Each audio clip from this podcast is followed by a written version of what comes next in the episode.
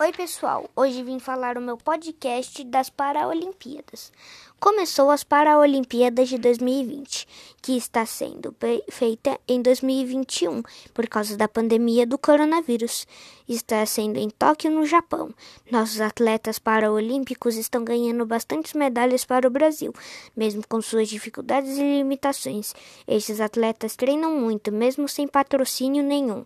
Para eles é uma conquista pessoal muito importante. A cada dia é uma superação pessoal para eles.